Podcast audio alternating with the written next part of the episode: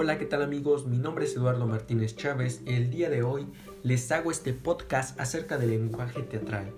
Veremos cómo fue desde sus inicios hasta nuestra actualidad, cómo se sigue desempeñando. Para comenzar, el lenguaje teatral se empezó a desenvolver en antiguos ritos del origen prehispánico, donde el ser humano empezó a ser consciente de la importancia de la comunicación para las relaciones sociales. Ciertas ceremonias religiosas tenían ya desde su origen cierto componente de significación teatral. En los ritos de caza, el hombre primitivo imitaba a los animales. Esto le ayudaba a tener cierta comprensión en lo que eran los sonidos durante la escenificación. El rito se pasó al mito y el mito fue lo que conllevó a que lo que todos llamaban brujo se conllevara ser el actor.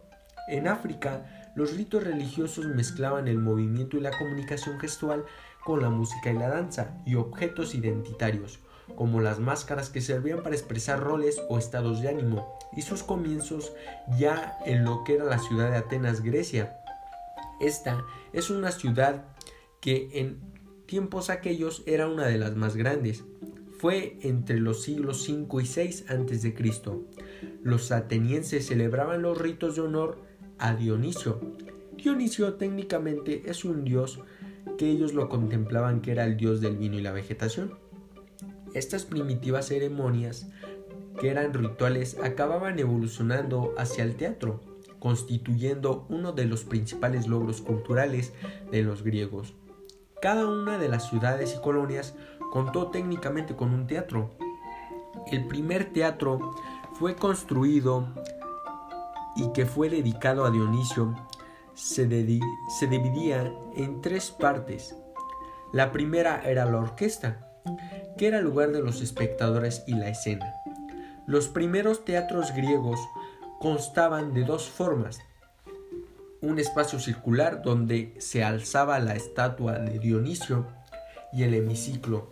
Para los espectadores se accedía a través de dos callejones. Las gradas tenían forma de semicírculo.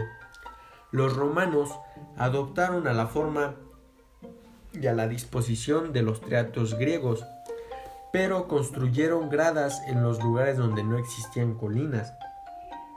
También Aristóteles dividió esto en tres unidades.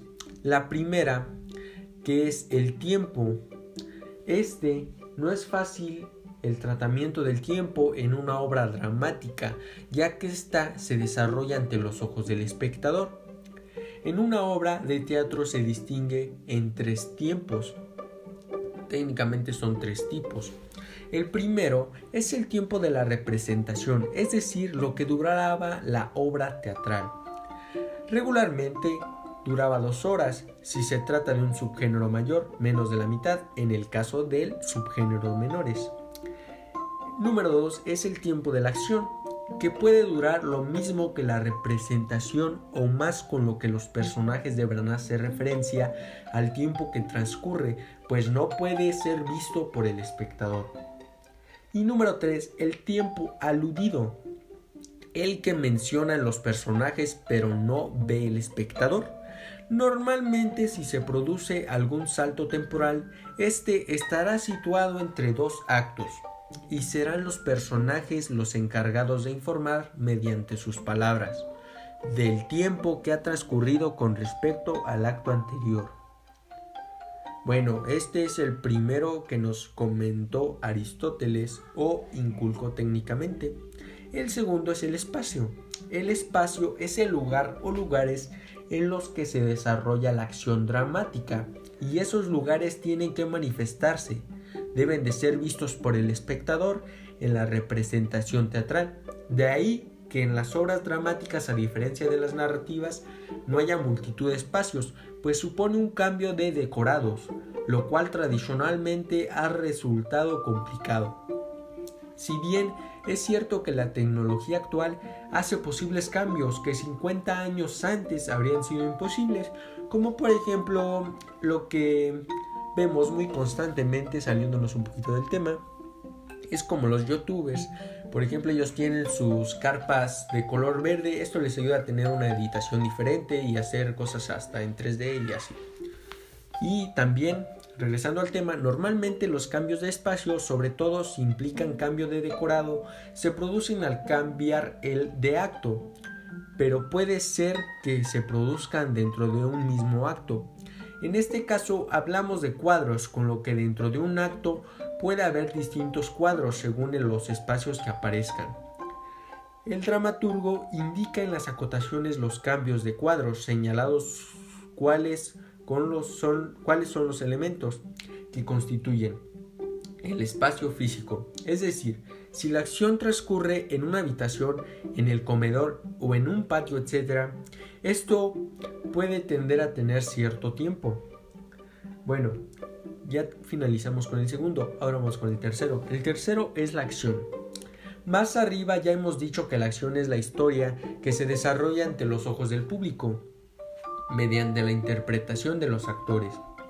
Si en una novela puede resultar relativamente fácil diversos hilos o tomas más argumentales que discurren de forma paralela o bien se entrelazan. En el teatro es un poquito más difícil, ya que una vez más a la representación ese interviene en lo que es lo, la, la acción, pero sin embargo puede darse más de una acción. De hecho, a que el teatro español del siglo de oro se caracteriza precisamente por este rasgo y a partir del siglo XIX será corriente. Aportaciones de los griegos al teatro, por ejemplo, vamos a comenzar. Una de ellas es el aumento del número de actores en escenas de dos o tres. Le concedió más acción, limitando la intervención de los coros.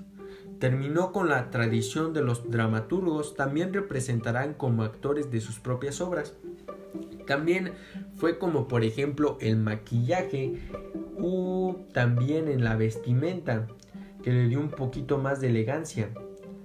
Y con esto amigos, por el momento ya finalicé este podcast acerca del lenguaje teatral que es un dato muy curioso e interesante y muy importante para saber cómo se fue originando el teatro. Mi nombre es Eduardo Martínez Chávez y espero que les haya servido este podcast.